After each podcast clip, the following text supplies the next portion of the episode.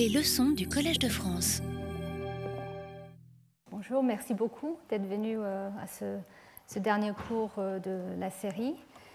Et je vais essayer de, donc, de terminer en, reprenant un peu l'intérêt de, ces événements de reprogrammation dont j'ai parlé en détail euh, les, précédents cours pour euh, voir comment euh, on peut apprendre des choses sur la manière que les maladies euh, se développent et aussi éventuellement comme outils thérapeutiques.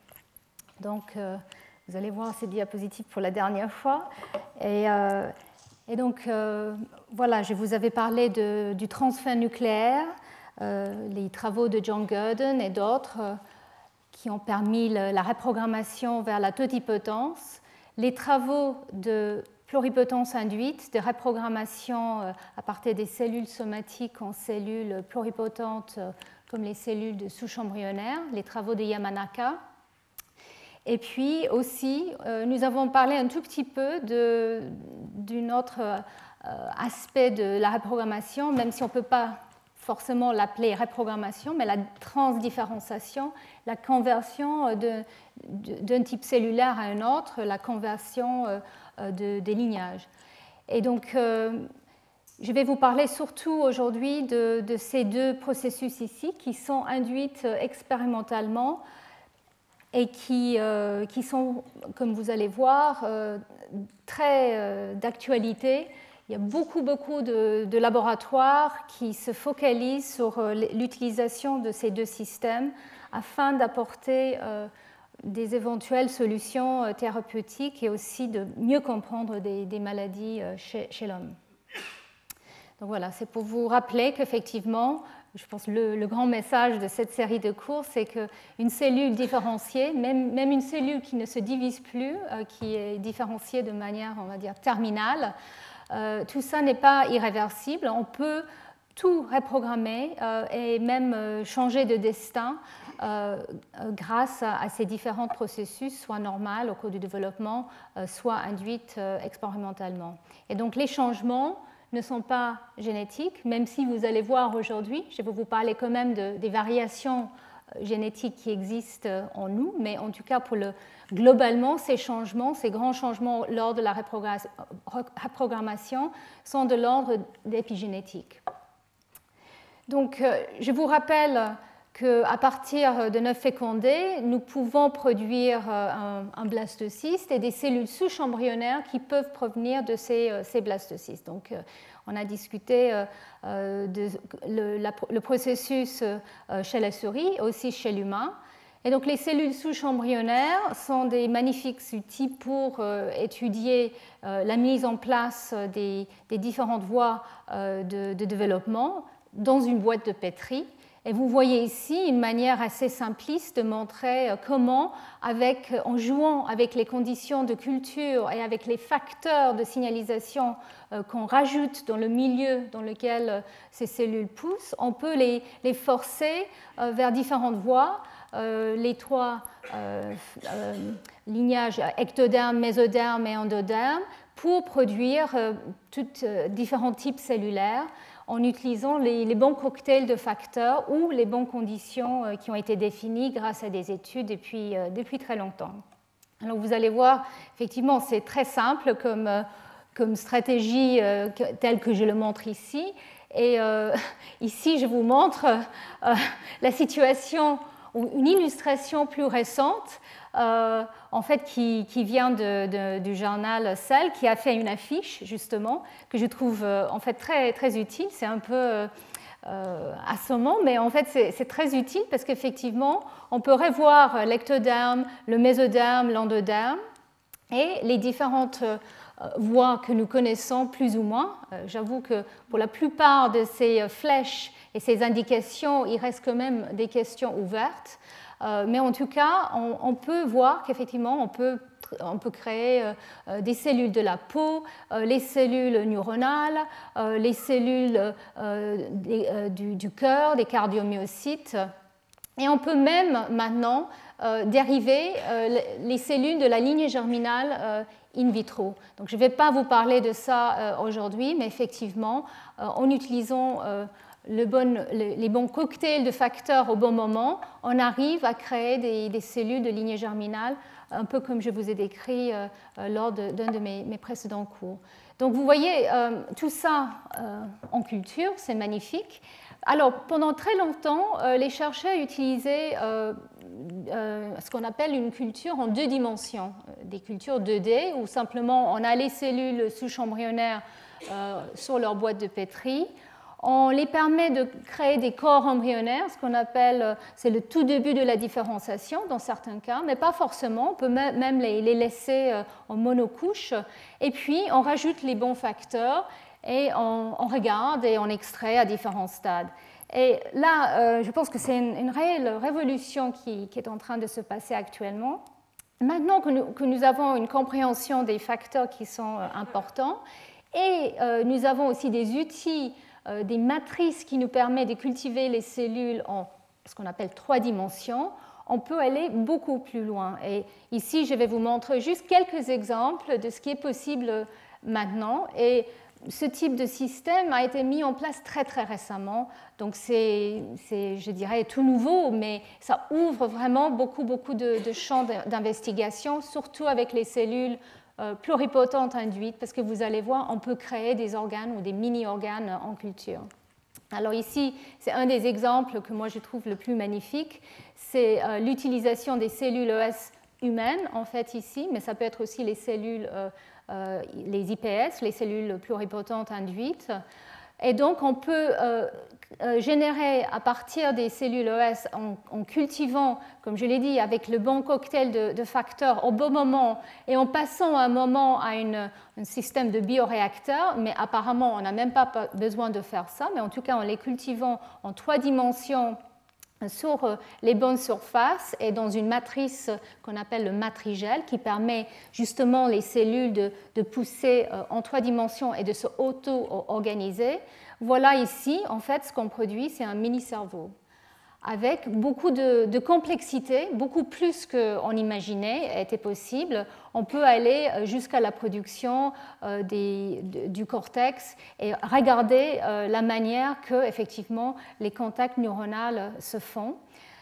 Alors, il s'avère que quand on fait la même expérience avec des cellules ES murines, on n'arrive pas à aller aussi loin. Et ça, c'est quelque chose qui est un peu mystérieux, un peu frustrant pour les gens comme moi qui travaillent surtout sur les cellules ES murines. Mais en tout cas, euh, voilà un, très joli exemple, je trouve, de ce qu'on peut faire en culture 3D. Un autre exemple, c'est les mini-reins. On arrive en, utilisant euh, d'autres cocktails de facteurs, donc je ne vais pas rentrer dans les détails, mais on arrive à aller euh, jusqu'à ce qu'on appelle le, le, qui est le début de la forme la, formation euh, du, rein. Et donc on arrive à avoir des structures qui ressemblent beaucoup à ce qu'on voit effectivement au cours du développement euh, du rein, qui est un organe extrêmement complexe qui passe par au moins deux ou trois phases de, récréation, on va dire, au cours du développement précoce. Et apparemment, euh, avec ce type de système de culture, on arrive à voir au moins une de, ces trois phases. Alors, un autre exemple ici, euh, c'est la formation de, de, l'œil, en fait. Euh, la culture en 3D qui permet de créer euh, les, différentes parties de l'œil et en particulier euh, la rétine que vous voyez ici. Donc ça c'est à partir de, de cultures in, vitro.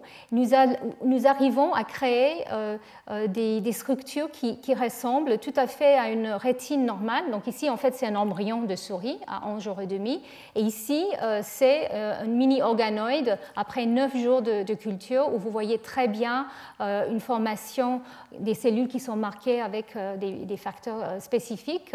Euh, pour la rétine, vous voyez, la culture arrive à, produire ce type d'organoïdes de, manière très belle.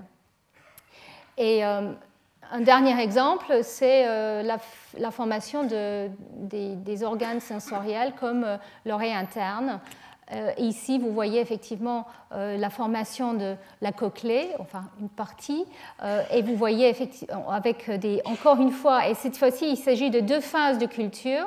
Il faut d'abord préparer ce qu'on appelle le lectoderme définitif, et à partir de ces structures-là, on rajoute des nouveaux facteurs pour créer euh, euh, les, mini-organes sensoriels. Et, je pense que vous pouvez voir qu'effectivement, la différence entre ce qu'on trouve in vitro et in vivo est vraiment négligeable. Donc, euh, c'est impressionnant à quel point, effectivement, les organes arrivent à, se créer dans une boîte de pétri, mais en trois dimensions.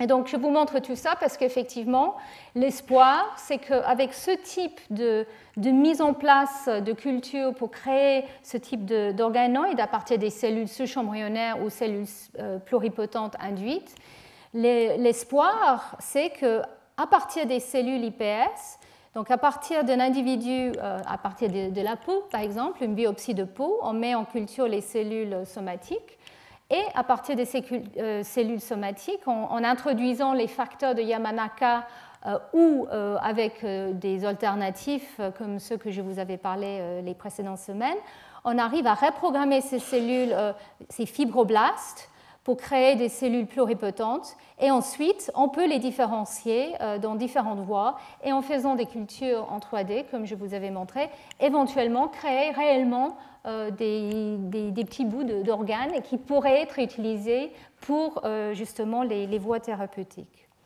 Donc ça, c'est quelque chose qui... Euh, enfin, je, je, pense que vous vous rendez compte. Moi, je, trouvais ça étonnant en faisant moi-même la littérature. C'est qu'en 2006 que les, les, cellules souches pluripotentes ont été produites et à quelle vitesse on est allé pour euh, euh, arriver à un stade où on peut vraiment euh, imaginer de les utiliser d'une telle façon?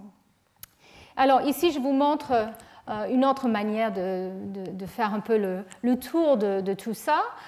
donc jusque-là, nous, les, équipes comme la mienne et, la plupart des, des équipes qui s'intéressent aux mécanismes de développement ou aux mécanismes dans les maladies, ont très souvent utilisé les systèmes modèles pour faire de la génétique, des cribles et pour euh, décortiquer un peu les voies moléculaires. Alors ça reste tout à fait vrai parce que c'est qu'avec des systèmes modèles euh, simples qui sont faciles à manipuler et qui ont chacun leur atout, est-ce qu'on peut réellement aller euh, décortiquer certaines voies mécanistiques? Mais bien sûr, ça ne remplace pas l'humain pour comprendre le développement humain et pour comprendre les maladies chez l'humain. Donc les IPS et les dérivés de différenciation que nous pouvons euh, produire.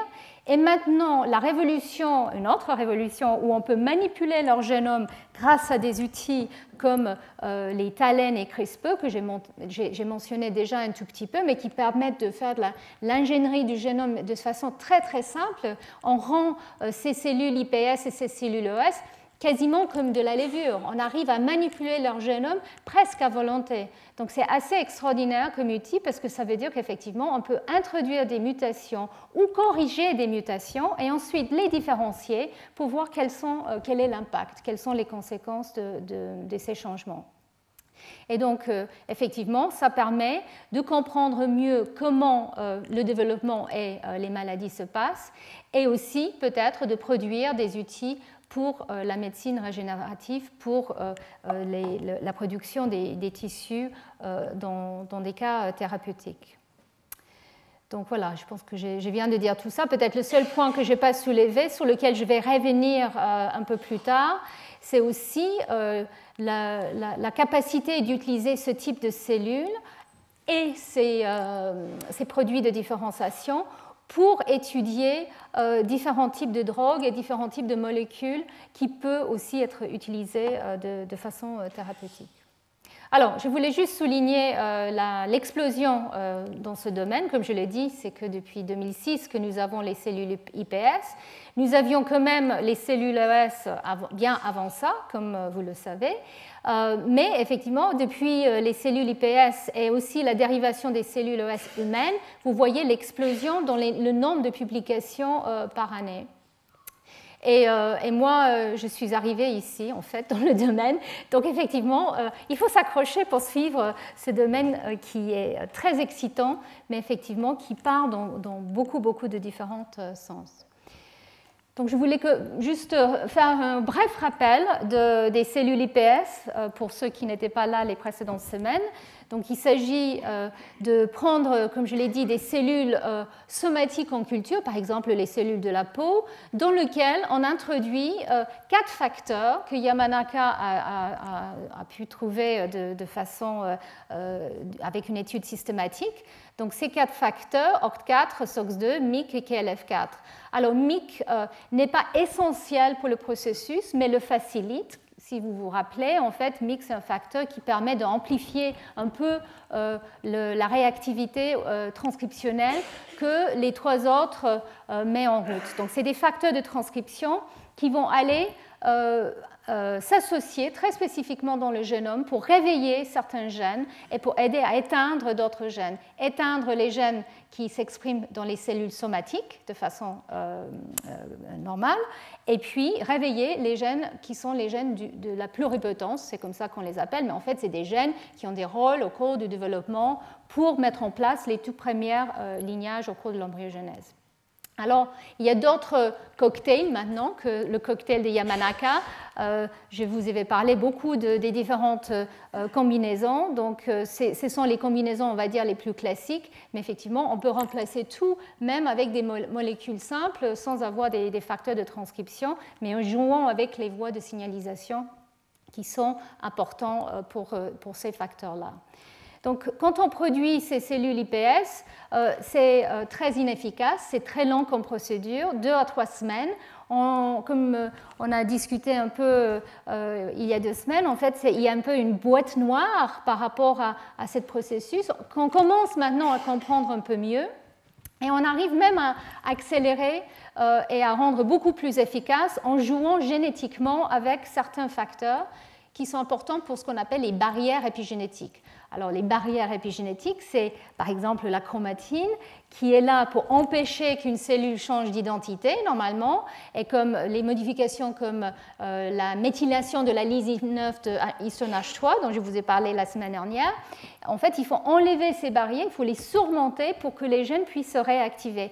Et ça prend du temps et il faut que euh, plusieurs acteurs arrivent au bon moment. Mais si on enlève euh, par exemple la méthyltransférase qui est importante pour, pour ce marque, on voit qu'on accélère le processus beaucoup. Donc en fait, l'idée, c'est qu'on peut accélérer ce processus si on veut. Le, le problème, c'est qu'actuellement, pour, on va dire, euh, des utilisations euh, systématiques thérapeutiques, ce n'est pas quelque chose qui est encore euh, tout à fait en place. Ça va venir, à mon avis, dans quelques mois. Il y aura les inhibiteurs très spécifiques pour ces facteurs-là. Mais en tout cas, pour le moment, ce n'est pas encore le cas. Donc, toutes les publications, tous les travaux qui sortent sont basés quand même sur ce processus assez long de production d'IPS. Et alors, une fois qu'on produit les IPS, il y a un certain nombre de, choses qu'on vérifie pour voir que euh, c'est bien euh, des cellules pluripotentes. On voit que les facteurs exogènes ne sont plus exprimés, et puis les cellules ne sont plus dépendantes de ces facteurs exogènes, parce qu'en fait, les, gènes endogènes se sont euh, exprimés.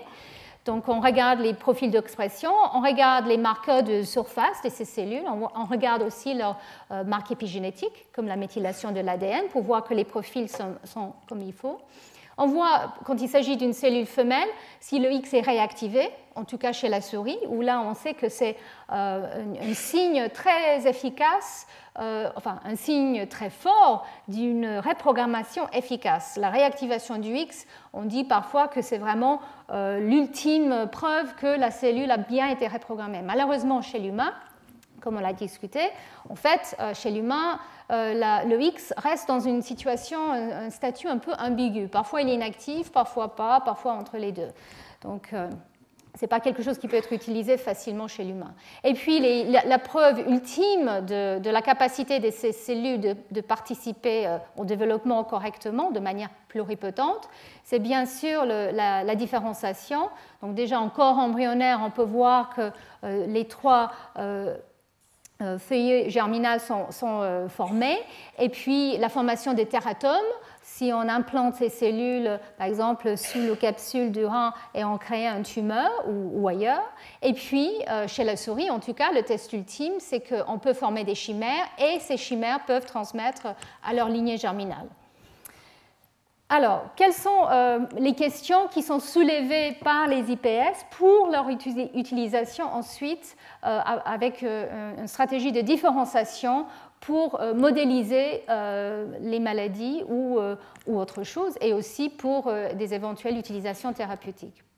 Donc un point important, c'est l'efficacité et la, la sécurité de la reprogrammation en culture. Effectivement, ces cellules sont en boîte de pétri, donc en fait c'est important d'être absolument certain qu'elles ne sont pas euh, euh, des, dommages, et on va parler de ça dans un instant. À quel point ces cellules sont réellement pluripotentes parce que comme je l'ai dit, chez la souris, on a le test ultime, la contribution à la ligne germinale et puis à tout tissu, mais chez l'humain, c'est beaucoup plus complexe, évidemment. À quel point est-ce qu'elles sont capables de se différencier euh, de manière efficace? Et est-ce qu'il y a de la variabilité euh, épigénétique et aussi génétique? Est-ce qu'on a, euh, par exemple, un mémoire de l'état des cellules d'où elles proviennent ou est-ce qu'on a des changements génétiques au cours du processus, au cours de la culture, ou des variations naturelles génétiques dans la population? Un des grands, euh, oui, un grand problème actuellement, c'est cette euh, lenteur du processus et aussi la capacité de créer suffisamment de cellules pour euh, des contextes thérapeutiques, en fait, il faut, chez l'humain, euh, on est grand, il faut beaucoup, beaucoup de cellules pour remplacer, par exemple, euh, des cardiomyocytes dans un cœur ou, autre chose. Donc, en fait, il faut beaucoup de cellules et ce n'est pas évident d'amplifier ce type de processus de différenciation pour que ça soit, on va dire, économiquement fiable. Et puis le dernier point, c'est à quel point euh, est-ce que les cellules souches euh, euh, pluripotentes, les cellules induites, peuvent conduire au cancer et à des tératomes en particulier? Et ça, c'est un point auquel je vais revenir. Donc je vais très rapidement juste vous faire un tour de tout le travail qui a été fait depuis 2006, et en particulier par les laboratoires de Yamanaka et Rudolf Janisch et Konrad Hochlinder pour essayer d'améliorer la manière qu'on produit ces cellules IPS pour être plus efficaces et pour être moins dangereux, c'est-à-dire de, minimiser euh, les éventuels problèmes de mutagénicité. Donc j'ai déjà parlé un tout petit peu de ça. Euh, et donc pour l'efficacité, en fait, il faut produire les quatre facteurs en bon euh, stoichiométrie. Et donc ça, c'est quelque chose que très vite les chercheurs ont compris. Et donc ils ont produit des vecteurs qui contiennent tous les quatre facteurs en même temps plutôt que de les mettre les uns et les autres un peu dispersés. Donc ça, c'est un point qui était important au début. Le problème, c'est qu'ils utilisaient des vecteurs qui, peuvent s'intégrer dans le génome. Évidemment, euh, intégration dans le génome euh, peut euh, conduire à une, à une, mutation, à une perturbation d'expression d'un gène ou carrément à, l'absence de, de, produit. Donc c'est quelque chose qui était absolument impensable dans un contexte thérapeutique. Et donc, euh, euh, les laboratoires ont essayé de trouver d'autres systèmes. Un des systèmes était l'utilisation de ce qu'on appelle des épisomes, qui sont des vecteurs qui restent à l'extérieur du génome, qui ne vont pas s'intégrer dans euh, le génome et donc qui peuvent être perdus au fur et à mesure des divisions. Évidemment, ce n'était pas très très satisfaisant parce qu'effectivement, ça veut dire qu'on a quand même le risque que cet ADN exogène reste et peut-être pourrait être euh, intégré, même s'il euh, il y a eu pas mal de, vérifications euh, faites pour voir que ce n'était pas le cas, mais ça, restait quand même potentiellement dangereux. Et donc, plus récemment, les dernières euh, euh, nouvelles sont l'utilisation, comme je l'ai mentionné, je pense, euh, de ces produits, ces small molecule compounds, en fait, qui vont interférer avec les voies de signalisation ou avec les modifications épigénétiques et justement qui peuvent remplacer les quatre facteurs. Et d'après euh, cette étude ici, on peut remplacer ces facteurs avec sept molécules simplement, mais comme je l'ai mentionné, en fait, on arrive à une efficacité qui est encore moins bonne qu'avec les quatre facteurs. Donc c'est beaucoup plus sûr dans le sens qu'on ne va pas être mutagène. Ceci dit, avec tout ce type de, traitement, bien sûr, on ne peut pas être sûr de tout ce qu'on peut perturber au niveau d'expression génique aussi. Mais si à la fin on arrive à avoir des bons euh, tests de qualité des cellules IPS produites, pourquoi pas? Et effectivement, c'est une, voie qui est euh, activement explorée actuellement. L'autre voie que je mentionne ici, c'est en fait la capacité de réveiller les facteurs endogènes, OCT4, SOX2, etc., en utilisant des facteurs de transcription, euh, pardon, en utilisant, oui, des, euh, c'est comme des protéines de doigts de zinc, les talènes ou les taleux, qui peuvent aller se fixer euh, sur une séquence très spécifiquement. Et quand on fusionne ces taleux avec un, facteur de transcription, on peut réveiller les gènes à volonté. Mais il faut quand même introduire ces ces constructions dans les cellules. Maintenant, il y a d'autres moyens de le faire, par, exemple avec euh, juste l'ARN messager, donc pas l'ADN. Donc on peut envisager maintenant qu'on peut réveiller les facteurs endogènes de pluripotence sans avoir à, passer par euh, des, facteurs exogènes. Donc ça, rend euh, le processus beaucoup plus sûr au niveau de, cet aspect de mutagénicité.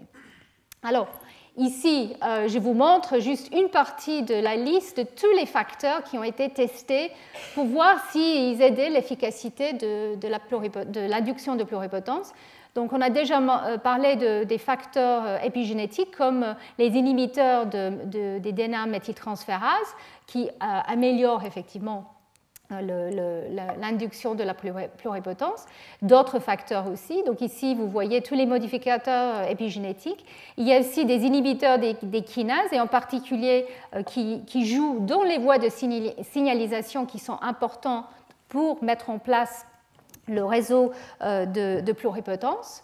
Et donc, euh, ça, c'est des facteurs qui, sont, euh, on va dire, déjà utilisés dans des laboratoires parce qu'ils aident le processus. Ça devient plus efficace. Les cellules IPS sont euh, comment dire ça, ont une, euh, des caractéristiques de pluripotence plus efficacement, c'est évident. Ça ne rend pas le, processus plus rapide, mais simplement plus efficace et euh, une qualité de cellules à la fin qui est améliorée.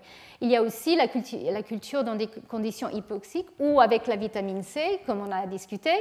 donc là, c'est des choses qui sont faites actuellement.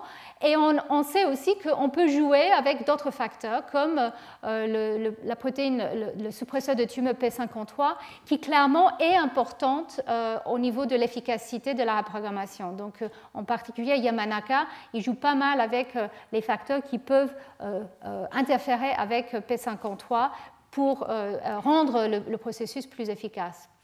D'autres facteurs de transcription maintenant ont été découverts comme améliorant aussi le, processus, donc ils peuvent être rajoutés, on va dire, dans le cocktail. Et il y a des micro-ARN aussi qui semblent être importantes et qui peuvent aussi être manipulées soit avec les molécules simples, soit avec euh, des facteurs comme l'étal. Donc il y a toute une liste qui, augmente de plus en plus. Euh, donc ça, c'est euh, un, point qui est activement recherché. L'autre point qui était très important et qui maintenant, je pense, est résolu, c'était les conditions de culture. Parce qu'au début, au début, en fait, on utilisait des, milieux de culture qui contenaient euh, du sérum, donc du sérum bovin, par exemple. Et clairement, euh, là, on apporte euh, des facteurs, des protéines et éventuellement des virus exogènes qui peuvent rendre tout le procédure très, très dangereux. Donc Yamanaka, il a fait énormément d'efforts, et puis d'autres chercheurs aussi, pour trouver des conditions qui sont reproductibles et extrêmement sûres au niveau de, de, la qualité de ce qui est contenu. Donc c'est des, des, milieux qui ne contiennent plus on va dire, des, euh, produits euh, euh, biologiques dans le sens venant d'un animal. et donc, en fait, c'est des produits complètement reconstitués. Hein. Donc, il y a un milieu de culture qu'il appelle STEMFIT. Bon, on ne peut pas trop savoir ce qu'il y a dans STEMFIT parce qu'en fait, ça a été breveté, malheureusement. Mais bon, il y a des, milieux qui clairement marchent bien et associant avec euh, euh, la laminine en fait qui permet d'attacher euh, les cellules sur la surface sans avoir besoin d'utiliser des cellules nourricières parce qu'au début on utilisait aussi les cellules nourricières qui étaient inactivées qui pouvaient plus se diviser mais qui étaient là pour donner les facteurs de croissance les signaux qu'il fallait pour que les cellules pluripotentes se divisent comme il faut et se maintiennent dans un état pluripotent. Donc ici, c'est juste les différents tests que les groupes comme Yamanaka font pour être sûr que dans ces conditions de culture, on produit effectivement des cellules qui expriment tous les facteurs de pluripotence et qui contribuent à toutes les voies euh, après différenciation. Donc, euh, la question euh, que j'ai posée euh, déjà plusieurs fois, c'est est-ce que les cellules IPS sont réellement équivalentes aux cellules ES Je pense que maintenant on peut être convaincu que oui. Le, point peut-être qui, reste un peu, qui restait un peu ouvert, c'est à quel point les cellules ES et IPS chez l'humain euh, sont équivalents aux cellules ES chez la souris. Et on sait qu'en fait, euh, en tout cas dans la manière qu'elles étaient isolées au départ, les cellules ES humaines sont assez différentes du point de vue moléculaire euh, de, leur équivalent chez la souris.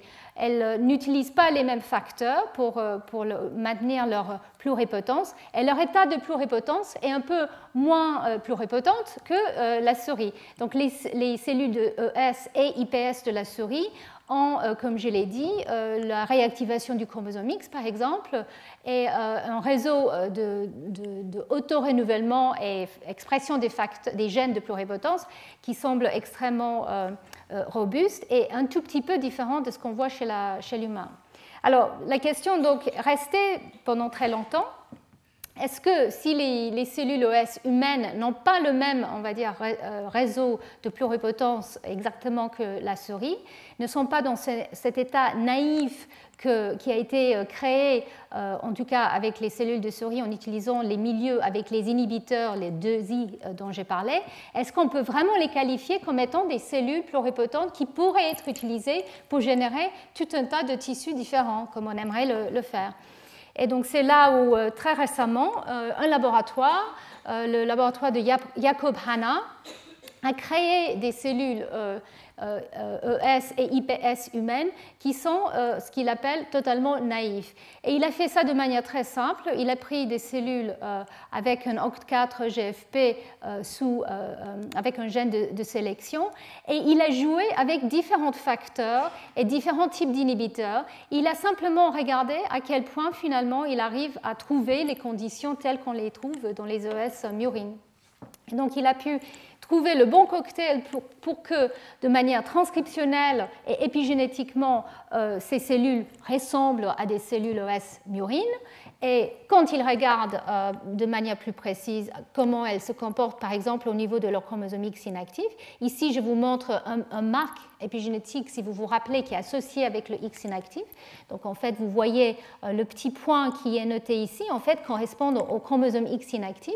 Et bien justement, ce sont les cellules, on va dire, classiques ES, euh, e et dans les conditions naïves, on voit qu'effectivement, on perd cette modification. Et donc il a regardé, et effectivement, le X est réactivé dans ces cellules. Donc c'est la première fois que ça a pu être fait chez l'humain. Alors je sais qu'il y, a des, y a des laboratoires qui doutent un peu. C'est toujours comme ça dans ce domaine. C'est très récent, donc on va voir à quel point ces cellules sont réellement pluripotentes. En tout cas, Jacob Hanna, il a fait pas mal de tests. Et par exemple, ici, vous voyez, euh, il, a regardé, il a créé il a transféré ces cellules humaines dans des blastocystes de souris. Il a regardé huit jours euh, plus tard et il voit qu'effectivement, il y a une contribution euh, très efficace. Donc, le GFP, c'est toutes les cellules euh, humaines. Vous voyez une contribution extrêmement efficace dans, l'embryon murin avec ces cellules ES humaines qui participent tout à fait dans les structures normalement. Il a aussi regardé euh, euh, différents aspects euh, de, différenciation et il a vu effectivement qu'on peut quand même induire des teratomes avec ce type de cellules aussi. Donc je pense qu'effectivement c'est quelque chose à garder en tête pour ce que je vais vous décrire maintenant.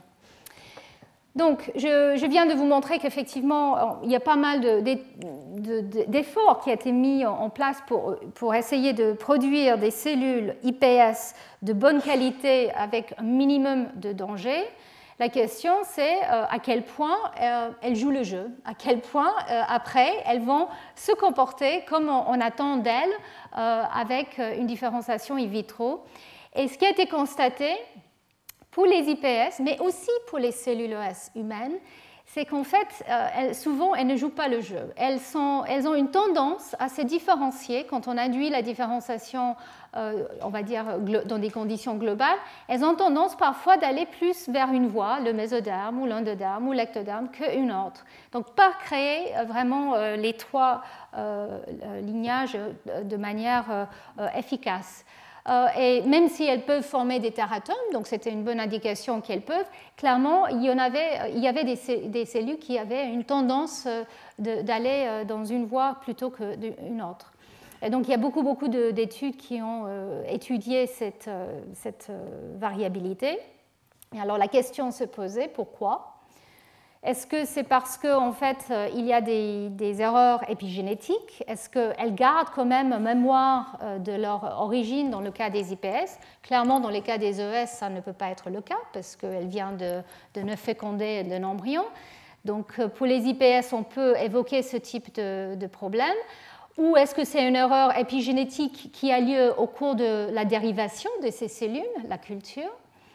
Euh, ou est-ce qu'il y a un changement ou même un endommage génétique qui a lieu? Est-ce qu'on peut avoir effectivement des variabilités dans le nombre de copies de certaines séquences, des séquences répétées par exemple, ou même des problèmes de ou même des mutations ponctuelles? Donc vous voyez, ce type euh, de, changement euh, est un peu effrayant parce qu'on ne peut pas forcément aller trouver la, la mutation ponctuelle, c'est comme chercher une aiguille dans une botte de foin. Euh, c'est pas facile, sauf maintenant, on peut séquencer des génomes entiers, mais euh, on va revenir sur ça sur un moment. Donc en tout cas, voilà, il y avait ce constat que les cellules euh, se différenciaient de manière anormale, pas toujours, mais dans beaucoup de cas. Donc il y a eu plusieurs études qui ont, regardé, par exemple, l'état de méthylation de l'ADN. Donc, on a déjà parlé de la méthylation de l'ADN comme un marque épigénétique important en tout cas qui semble définir des régions qui sont euh, marquées pour être actifs ou inactifs. Donc c'est un bon euh, marqueur d'état, on va dire. Et euh, effectivement, il y, a, eu le constat qu'il y a des changements au niveau de, de la méthylation et qui pourraient éventuellement être dus à des changements épigénétiques, soit de mémoire, soit de remise en place dans la création des IPS. Il y a eu même des régions qui ont tendance à changer, donc des hotspots, on appelle, de, reprogrammation épigénétique. Euh, et en fait, on a vu qu'effectivement, dans certains cas, on voit une trace de, la cellule somatique qui a donné lieu à l'IPS. On voit euh, que certaines cellules IPS gardent cette mémoire de certaines régions qui sont méthylées. Euh, et dans ces cas-là, ces cellules-là ont tendance effectivement de, redonner le même type cellulaire. Donc euh, des IPS qui sont dérivés par exemple des cellules, des lymphocytes, vont réformer plutôt euh, des, des, cellules lymphocytaires et vont avoir une meilleure tendance en fait à générer ce type de tissu. Donc, donc quelque part, c'était vu peut-être presque comme un avantage parce que comme ça, on les a déjà un peu prêtes si on voulait produire des lymphocytes. C'est pas mal. Le problème, c'est qu'effectivement, si on voit qu'il y a une tendance à, euh, à, faire ça, ça veut dire que peut-être la, reprogrammation n'était pas aussi efficace que ça. Donc l'idée, c'est qu'effectivement, il y avait une mémoire épigénétique dans certains cas, mais comme je l'ai euh, mentionné euh, la semaine dernière, on sait que cette mémoire épigénétique peut être effacée si on cultive les cellules plus longtemps. Donc vous vous rappelez de cette diapositive, on a les cellules d'origine dans la par exemple la boîte de pétri des fibroblastes, qui ont tous un état un tout petit peu différent. On a la partie de la phase de reprogrammation où on éteint leur programme somatique et là il y a des cellules qui sont partiellement reprogrammées qui, ne peuvent plus euh, euh, supporter. Les cellules qui arrivent à une phase intermédiaire euh, ont souvent une mémoire, comme indiqué par les différentes couleurs ici, de leur état épigénétique, de leur origine. Et c'est ces cellules de passage précoce, en fait, qui gardent ça. Si on garde les cellules euh, plus longtemps en culture, on les cultive plusieurs fois, là, on peut petit à petit effacer ces marques chromatinien, euh, la méthylation de l'ADN, on peut rendre les cellules plus pluripotentes. Donc ça, c'est clair que ce type de phénomène euh, a lieu, et donc maintenant les chercheurs le savent, donc en fait ils essaient de travailler quand même avec les cellules qui ont bien effacé leur mémoire euh, cellulaire. Ceci dit, on ne veut pas non plus laisser pousser les cellules trop longtemps, parce que plus on a des divisions cellulaires, plus on a des chances de créer des mutations. Donc c'est un équilibre délicat qu'il faut, qu'il faut arriver à avoir. Et alors, donc, l'autre possibilité pour ces différences, parce que les différences, euh, vous allez voir, qui sont de, euh, de différenciation, ne peuvent pas être dues simplement euh, à l'épigénétique. Est-ce qu'il y a des, différences au niveau génétique? Est-ce qu'il y a des différences dans différentes cellules IPS et ES qui, leur, leur capacité de se différencier est due à leur ADN, leur séquence. Chez l'humain, surtout, vous savez tous, on est extrêmement polymorphe, donc une cellule ES euh, e ou IPS qui est dérivée d'un individu va être extrêmement différente d'une cellule dérivée d'un autre individu. Donc il y a de la variation euh, génétique naturelle. Mais euh, ce qui était un peu surprenant et même maintenant devient quasiment acquis, donc là, voilà, je vous montre les cellules d'origine avec chacun leur épigénome un peu différent ce, qui a été réalisé en regardant de manière euh, euh, détaillée la séquence des génomes des différentes euh, cellules fondatrices, donc les cellules somatiques et les cellules IPS dérivées, c'est qu'en fait, la population est mixte. Venant d'un individu, toutes les cellules n'ont pas exactement la même séquence d'ADN. Malgré tout ce que je vous ai dit pendant ces cours, il y a quand même des petites variations. Des variations en nombre de copies et des variations au niveau des mutations. Alors, cet mosaïcisme peut être mis en place au cours du développement. Et donc, euh, effectivement, euh, la population des cellules d'origine, elle a des cellules avec de différents épigénomes, mais aussi elle peut avoir des cellules qui ont un variant ou un autre. Et donc, en fait, ce qui se passe quand on fait euh, la reprogrammation induite, c'est qu'on arrive avec des IPS qui n'ont pas tout à fait exactement le même génome. Donc, on a des variants. Et puisque à chaque fois ces IPS sont clonales, en fait, on fait des sous-clones de la population originale. L'autre point qui est important, c'est que quand on arrive avec des sous-clones, tout ça, ça se passe dans une boîte de pétri où tout le monde pousse ensemble au début et on voit des colonies apparaître. On peut avoir de la compétition. Et alors, alors on peut imaginer qu'effectivement, il y a des variants euh, dans des gènes ou dans des séquences régulatrices qui peuvent influencer la vitesse à laquelle la cellule va euh, pousser et la vitesse à laquelle ou la manière qu'elle puisse se différencier. Donc l'idée, c'est qu'effectivement, beaucoup des changements beaucoup des différences qui ont été vues entre les cellules OS et les IPS euh, dans leur capacité de se différencier peuvent être dues à des changements au niveau de la séquence. C'était très, très surprenant. Alors moi, j'avoue, la première fois que j'ai entendu ça, il y a euh, un an et demi, euh, j'avais du mal à croire, mais l'ADN ne ment pas. Donc ces groupes ont vraiment regardé les cellules fondatrices et les cellules IPS dérivées. Effectivement, les variants trouvés dans les IPS étaient déjà préexistants dans la population. Donc ça veut dire qu'effectivement, on peut avoir une hétérogénéité.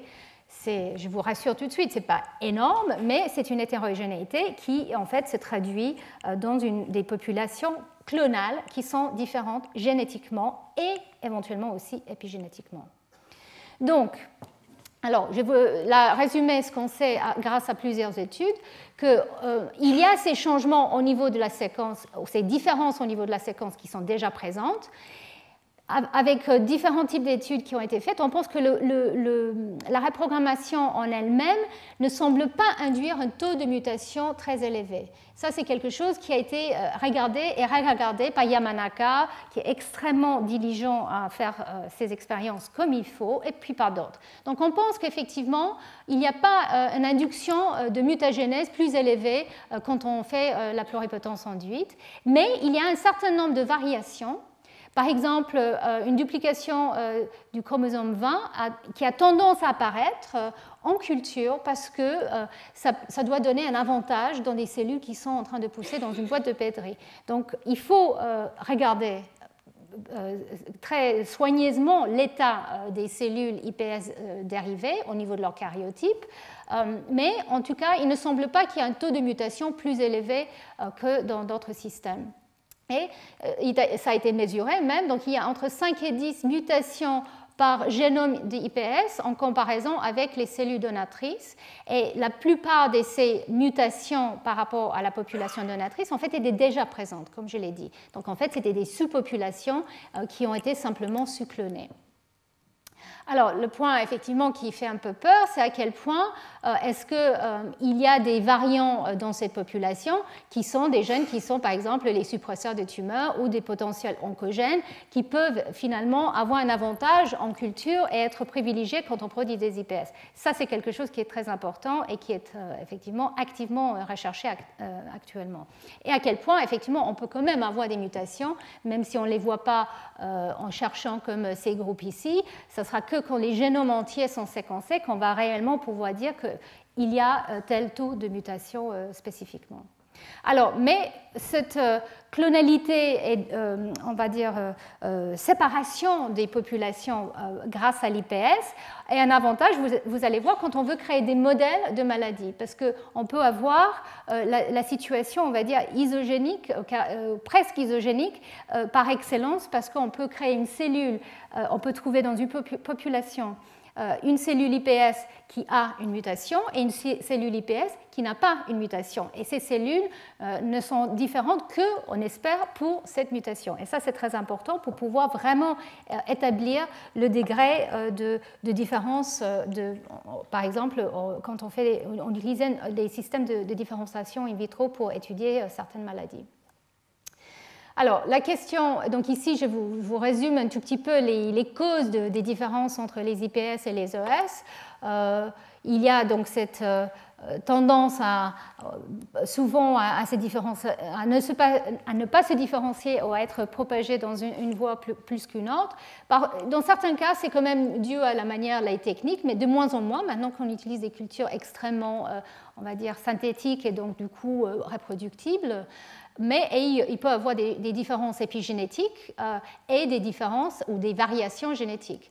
Donc la question, c'est à quel point, quand on, isole euh, une IPS, on la propage, on est en train de sélectionner pour certaines de ces choses, et à quel point ça peut avoir, par exemple, un problème d'oncogénécité et euh, à quel point ce qui est sélectionné dans la population des cellules qui sortent affecte la pluripotence. Donc ce sont des questions ouvertes pour lesquelles je n'ai pas forcément des réponses, mais je vais vous montrer une étude qui vient du laboratoire de Yamanaka où ils ont vraiment essayé d'attaquer la question de manière, euh, on va dire, euh, globale, enfin frontale. Donc ils ont pris un très grand nombre de cellules IPS, 49 cellules IPS et 10 cellules ES humaines. Euh, ils étaient euh, dérivés de différents types somatiques, hein, différentes cellules somatiques, des fibroblastes, des cellules euh,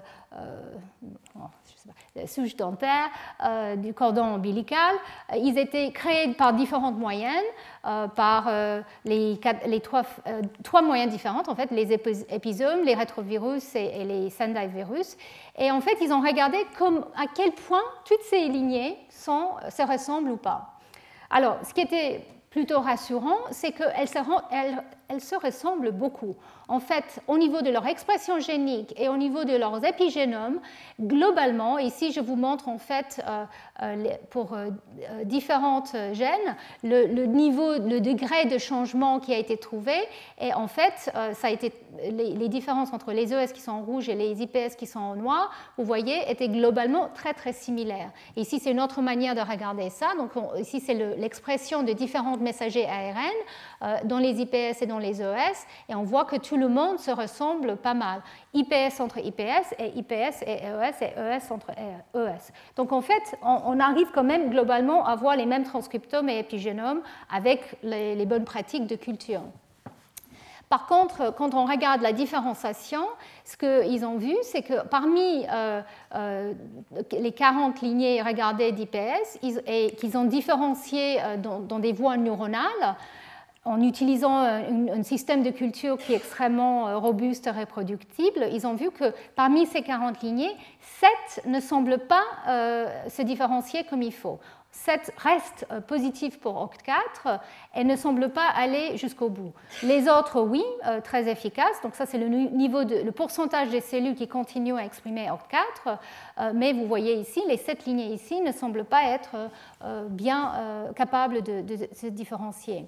Et quand ces, euh, lignées, euh, ces clones ont été utilisés, euh, ils étaient trouvés, et, pardon, quand les cellules neuronales qui ont été dérivées avec ces lignées IPS ont été utilisées chez la souris par transplantation dans les cerveaux de souris, c'est cette lignée-là créée des tératomes.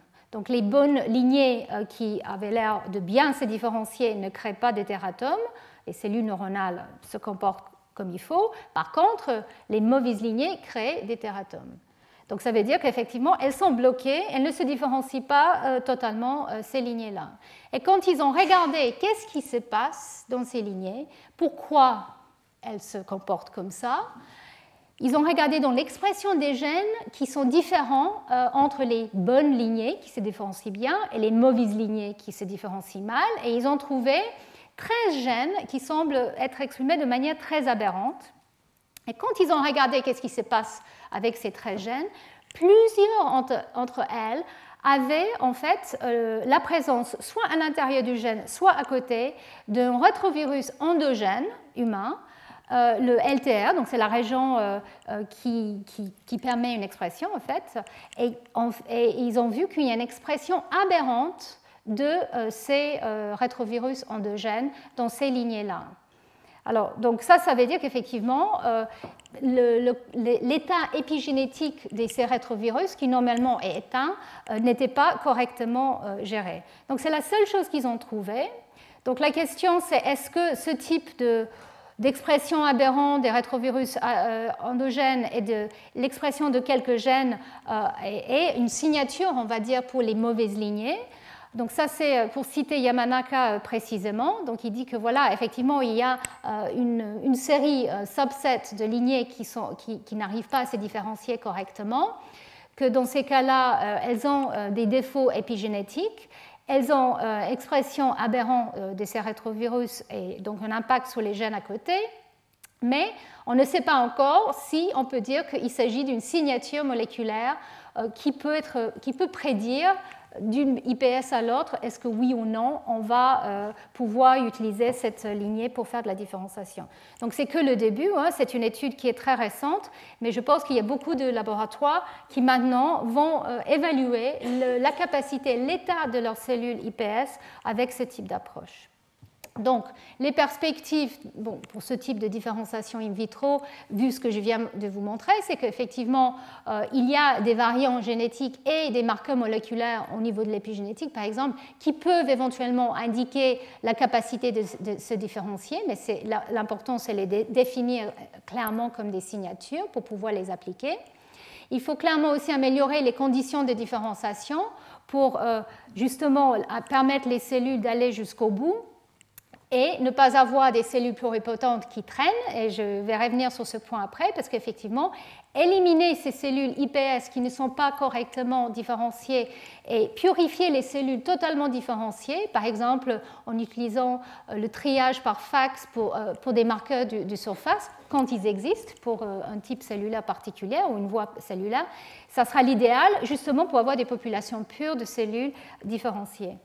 Donc ici, je vous montre euh, la manière que les gens euh, pensent à attaquer la question maintenant. À partir des cellules somatiques, on crée des IPS.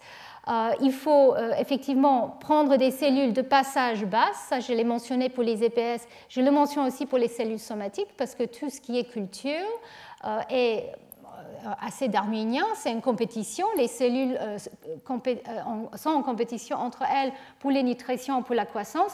Donc on peut sélectionner à chaque étape des variants qui ont une tendance à proliférer et qui ne sont pas forcément les meilleurs pour le but, qui est de, pouvoir les différencier et même les utiliser in vivo. Donc il faut, des meilleurs, il faut des protocoles de reprogrammation et de différenciation qui sont mieux. Il faut évaluer, comme je l'ai dit, euh, la mémoire épigénétique et l'hétérogénéité qu'on trouve au cours de la différenciation à chaque fois. Et il faut veiller sur cet aspect-là qui est l'instabilité épigénétique et les mutations génétiques qui peuvent avoir lieu.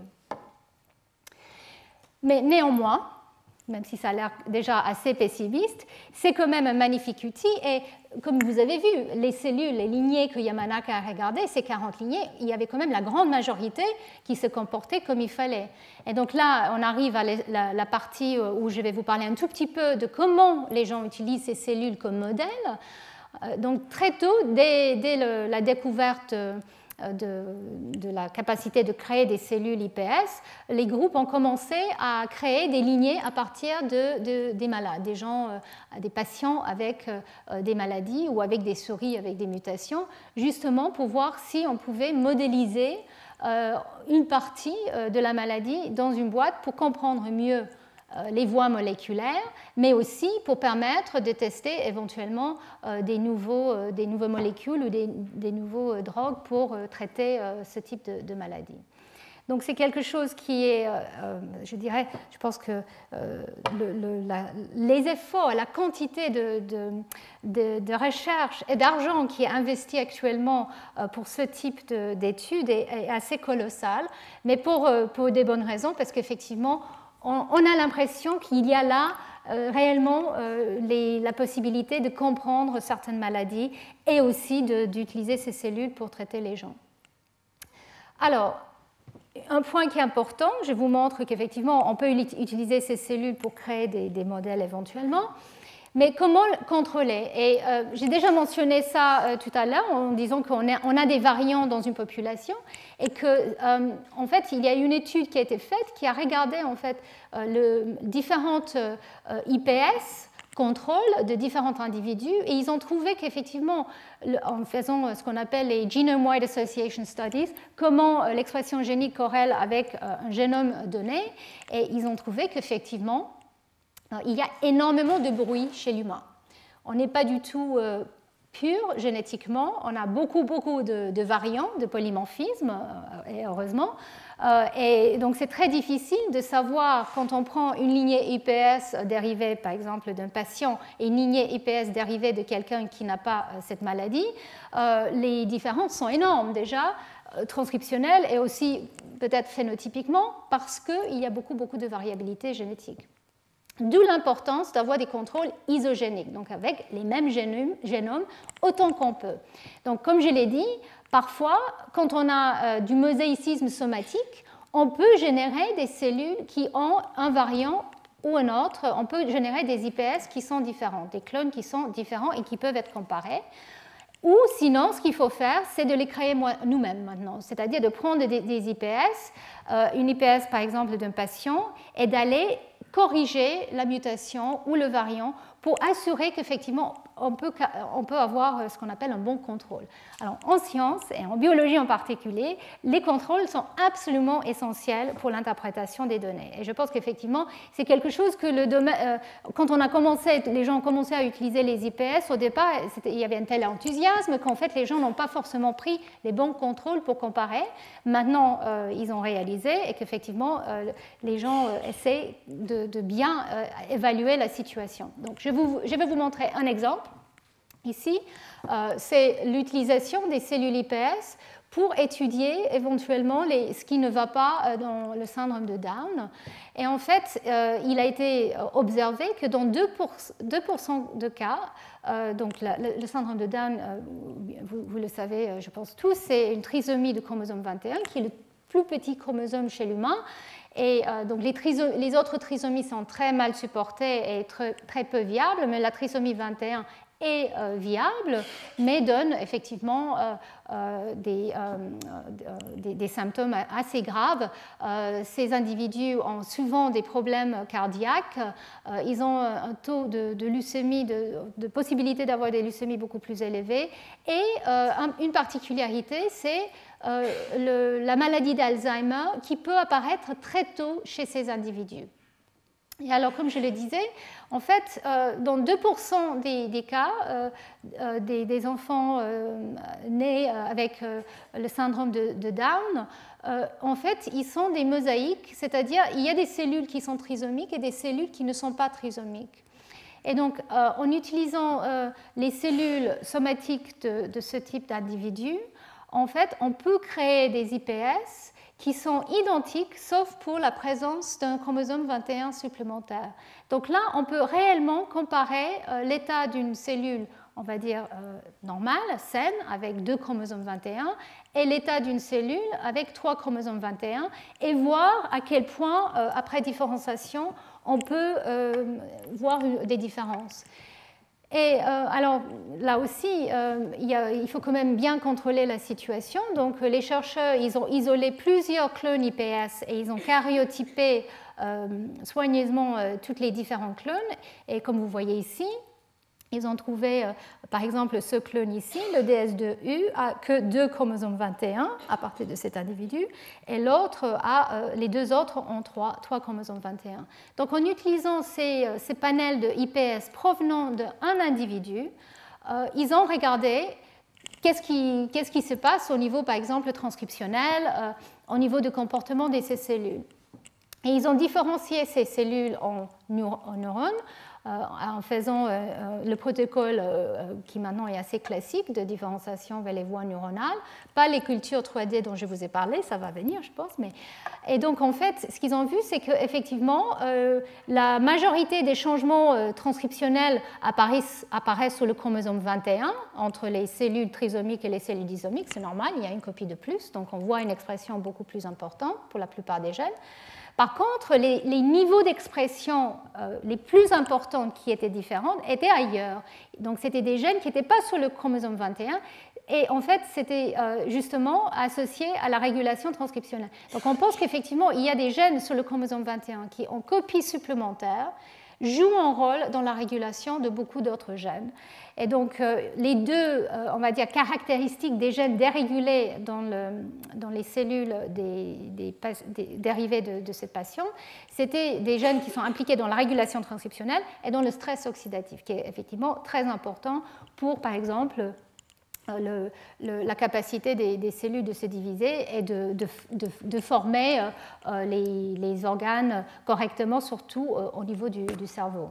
Et donc, ce qu'ils ont, ils ont regardé aussi, c'est à quel point les fonctions neuronales sont normales en utilisant les cellules neuronales dérivées à partir de ces IPS. Et ce qu'ils ont pu montrer, c'est qu'en fait, ils arrivent à dériver les cellules neuronales normalement. Euh, ils se comportent, on va dire, phénotypiquement, euh, correctement. Par contre, quand ils vont, ils, vont utiliser des tests d'excitation en faisant des patch clamps, alors là, je ne vais pas vous décrire en détail, mais en tout cas, ça permet de voir à quel point ces neurones arrivent à fonctionner correctement au niveau de leur euh, activation. Là, ils ont vu qu'effectivement, il, y a des, il y a des problèmes, il y a euh, des changements au niveau de l'activité euh, synaptique dans les, les, cellules des cellules neuronales qui, proviennent, qui sont donc trisomiques pour 21 par rapport à leurs clones isogéniques. Donc les différences ne semblent pas on va dire, énormes, mais apparemment sont euh, significatifs euh, statistiquement. Donc, clairement, ça c'est que le début, mais ça montre qu'effectivement, on arrive à utiliser ce type de, système et avec un contrôle euh, idéal pour étudier jusqu'à la différenciation vers les synapses, voir à quel point une maladie comme la maladie de Down peut infecter les fonctions neuronales. Alors, il y a beaucoup de scepticisme dans le domaine. L'utilisation des boîtes de pétri pour comprendre le fonctionnement du cerveau, ça fait, c'est un peu c'est un peu étonnant, hein. je pense que vous êtes tous d'accord. Et euh, il y a même euh, un ou deux grands scientifiques qui se sont prononcés en disant euh, on ne peut pas mesurer le, le, QI dans une boîte de pétri, ça c'est évident. Mais euh, les, mécanismes moléculaires, on peut les étudier dans la boîte de, Petri. Donc moi, euh, je, suis, je, fais partie de ceux qui pensent que c'est important de, se focaliser sur ce type de système, mais bien sûr avec l'idée que, euh, tout, ce qui est trouvé dans ce type de système pourrait ensuite être étudié in vivo, le problème, c'est qu'effectivement, chez l'humain, in vivo, ce n'est pas si facile. Et donc, en fait, on est obligé de revenir sur les modèles euh, murins ou d'autres mammifères, ou d'essayer de, faire encore mieux avec euh, les mini-organoïdes dont je vous ai parlé. Mais j'espère, enfin, je ne pense pas qu'on aura des mini-organoïdes avec un QI, euh, pas pour le moment en tout cas. Donc, je voulais aussi vous parler de, de la schizophrénie parce que aussi les, chercheurs ont utilisé les cellules IPS pour étudier la, schizophrénie. Donc, euh, je pense que vous savez tous euh, ce que c'est. C'est une maladie multifactorielle. Plusieurs gènes euh, ont été impliqués avec un, facteur héréditaire important et environnemental aussi. Et alors, donc les, symptômes graves. On sait très bien qu'effectivement les individus montrent déjà au niveau de la RMI, le, cerveau montre des, des, grandes différences au niveau de différentes parties du, cerveau. Hein. donc il y a des, différences bien établies. La question, c'est est-ce qu'à à partir des IPS provenant euh, des patients schizophrènes, on arrive, euh, en faisant encore une différenciation euh, neuronale, à voir des changements qui pourraient éventuellement nous indiquer quels sont les mécanismes moléculaires qui, sous-tendent cette maladie et aussi comment on peut la traiter. Donc là aussi, c'est que le début. Mais en fait, ce qu'ont fait les chercheurs, c'est dériver des IPS. Donc ici, vous voyez les IPS donc, ce sont des IPS euh, euh, euh, de, malades schizophrènes et ici contrôle. Donc ici le contrôle malheureusement c'est pas dérivé d'une cellule somatique qui était dans la même population. Là c'est un contrôle proche, mais en tout cas au niveau de la dérivation des IPS, les cellules ne semblent pas être différentes. Je vous passe tous les détails. Ils ont regardé, ils ont fait les cellules neuronales qui semblent tout à fait normales après différenciation. Donc tout semble euh, être identique entre les contrôles et euh, les IPS des patients. Par contre, quand ils ont regardé le degré de connectivité neuronale euh, dans ces populations neuronales, c'est ici qu'ils ont commencé à voir des différences. Et en fait, ils ont vu qu'effectivement, au niveau des neurites, il y a une différence importante entre les patients euh, et euh, les, cellules, enfin les neurones dérivés des IPS contrôle. Donc il semblerait qu'effectivement, il y a des différences et que même en utilisant les drogues qui sont déjà utilisées par des malades antipsychotiques, on voit que le changement va dans le bon sens. Donc peut-être ça veut dire que moléculairement, on peut essayer de récapituler une partie de ce qui ne va pas au niveau de la fonction euh, euh, cérébrale de ces malades en utilisant ce type de système IPS qui bien sûr permet d'aller assez loin au niveau de, euh, de tout ce qu'on peut faire après pour tester différents types de, drogues et aussi même de manipuler génétiquement pour voir à quel point tel ou tel gène semble important évidemment pas pour aller le manipuler chez, l'humain, mais pour juste décortiquer euh, le système moléculaire. Donc voilà, euh, effectivement, c'est un modèle qui est activement recherché aussi. Il y a aussi euh, modélisation de la maladie d'Alzheimer. Donc, c'est la maladie la plus importante neurodégénérative actuellement. Euh, donc euh, ici, vous voyez euh, un cerveau normal et un cerveau de, patient avec Alzheimer. Et ce qui est frappant, en fait, c'est il, s'agit des plaques d'une protéine, d'une peptide amyloïde bêta qui font des sortes de plaques, qui en fait, c'est une protéine qui est important pour euh, le, le, surface cellulaire et la dérégulation de cette protéine crée des grosses plaques qui en fait, comme vous voyez ici, euh, semblent être euh, très très présentes. Alors on ne sait pas exactement à, à, quel point c'est ces plaques qui sont le problème au niveau de la maladie ou elles sont simplement symptomatiques d'une défaillance autre. En tout cas, c'est une manière très efficace de suivre euh, si oui ou non euh, un patient a euh, cette maladie, c'est de chercher ces plaques. Et ici, vous, voyez donc ce qu'on voit avec des marqueurs fluorescents au niveau de, ces plaques fibrillaires qui, se forment.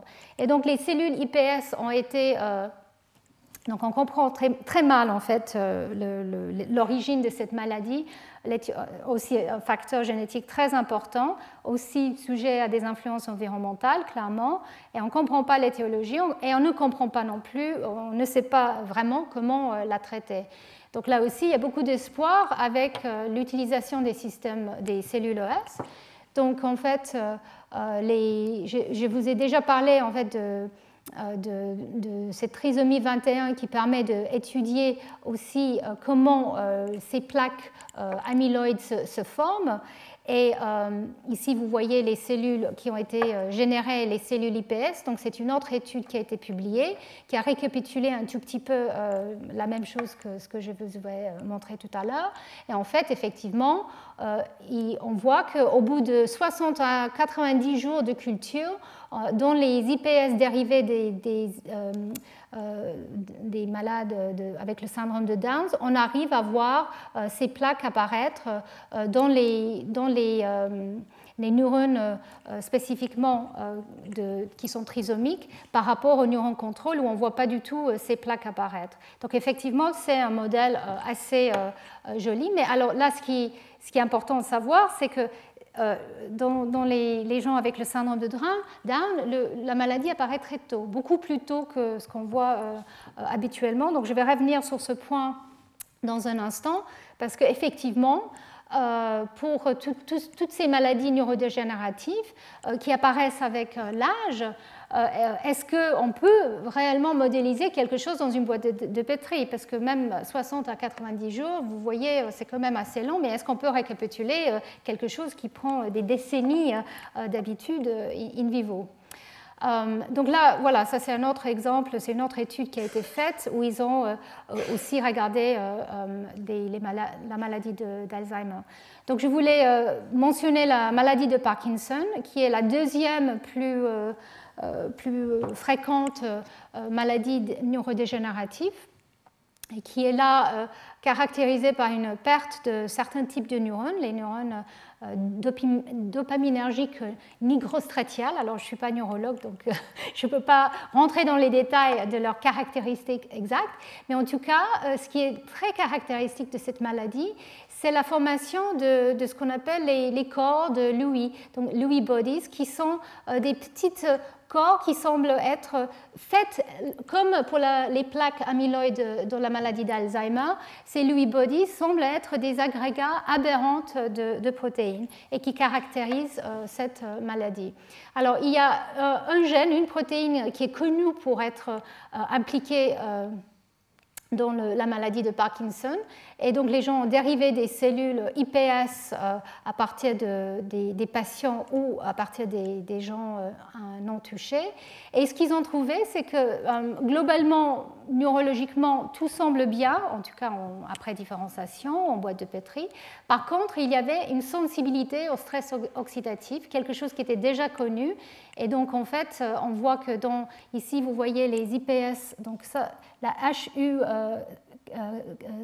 F5, c'est la lignée euh, sauvage, et, la lignée de patiente, c'est la G2 ici. Et donc, en fait, vous voyez qu'il y a une sensibilité un peu plus importante au,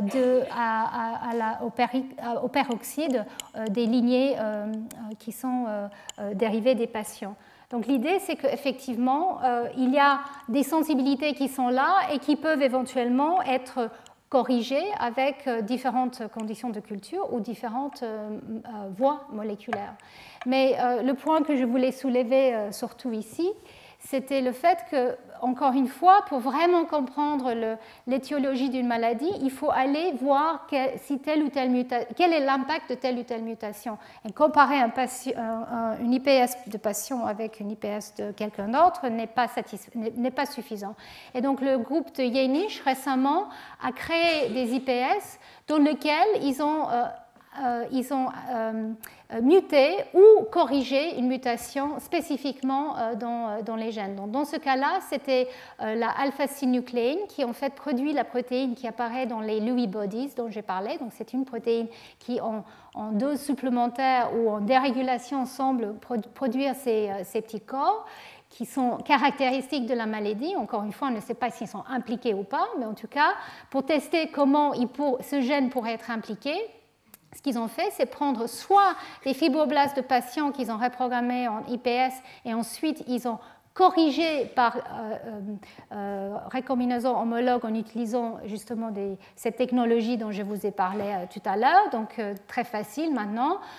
soit ils ont corrigé la mutation, soit ils ont pris des cellules OS humaines où ils ont muté, ils ont créé deux types de mutations différentes qui, qui sont présents en fait chez les malades pour voir quel est l'impact de une mutation ou l'autre. Et donc là, euh, bon, ils n'ont pas allé beaucoup plus loin encore, mais là, ça veut dire qu'effectivement, ils peuvent réellement poser la question à quel point telle mutation qui, semble être impliquée euh, euh, dans, les cas, on va dire, rares, familiales pour ce gène, quel est l'impact de, de, ce type de mutation dans le fonctionnement neuronal en culture et peut-être en 3D aussi bientôt. Donc la question, c'est pour toutes ces maladies neurodégénératives dont j'ai parlé, à quel point on peut vraiment les modeler euh, en culture? Et là, je voulais quand même mentionner une étude récente qui vient de sortir et je réalise que je n'ai pas mis la, la référence, excusez-moi, je vais la mettre une, fois que c'est sur le web, mais en tout cas c'est tout récent. Et ce qui a été fait, c'est de regarder quand on prend des fibroblastes euh, jeunes, on va dire, ou des fibroblastes euh, âgés, à quel point, quand on reprogramme en IPS, on recrée des fibroblastes ou des neurones ou autre chose, euh, les cellules semblent, équivalents à leur état, on va dire, jeune ou vieux. Donc le jeune ou le vieux, c'est mesuré au niveau des télomères et au niveau d'autres caractéristiques euh, par exemple épigénétique. Et en fait, ce qui était euh, euh, quelquefois, quelque part rassurant, c'est qu'effectivement, quand on passe par cette phase de reprogrammation, on rajeunit les cellules. Même quand elles viennent de, de vieux cellules somatiques, on peut les rajeunir. Le problème, c'est que ce n'est pas idéal si on veut après les utiliser pour étudier une maladie neurodégénérative. Donc en fait, c'est comment les rendre vieilles. Alors, et donc, les chercheurs ont trouvé euh, et ça c'était déjà connu, il y a une, protéine, la lamine A, c'est une protéine essentielle de l'enveloppe nucléaire et qui est déjà connue pour être impliquée dans ce qu'on appelle la progéria. Donc en fait, les, les, gens qui ont une mutation dans cette protéine, en fait, ont un vieillissement extrêmement accéléré. Et donc en fait, ils ont trouvé qu'effectivement, si on, exprime de manière transitoire une forme mutée de la lamine A qu'on appelle la progérine dans ces cellules, en fait, on les fait vieillir.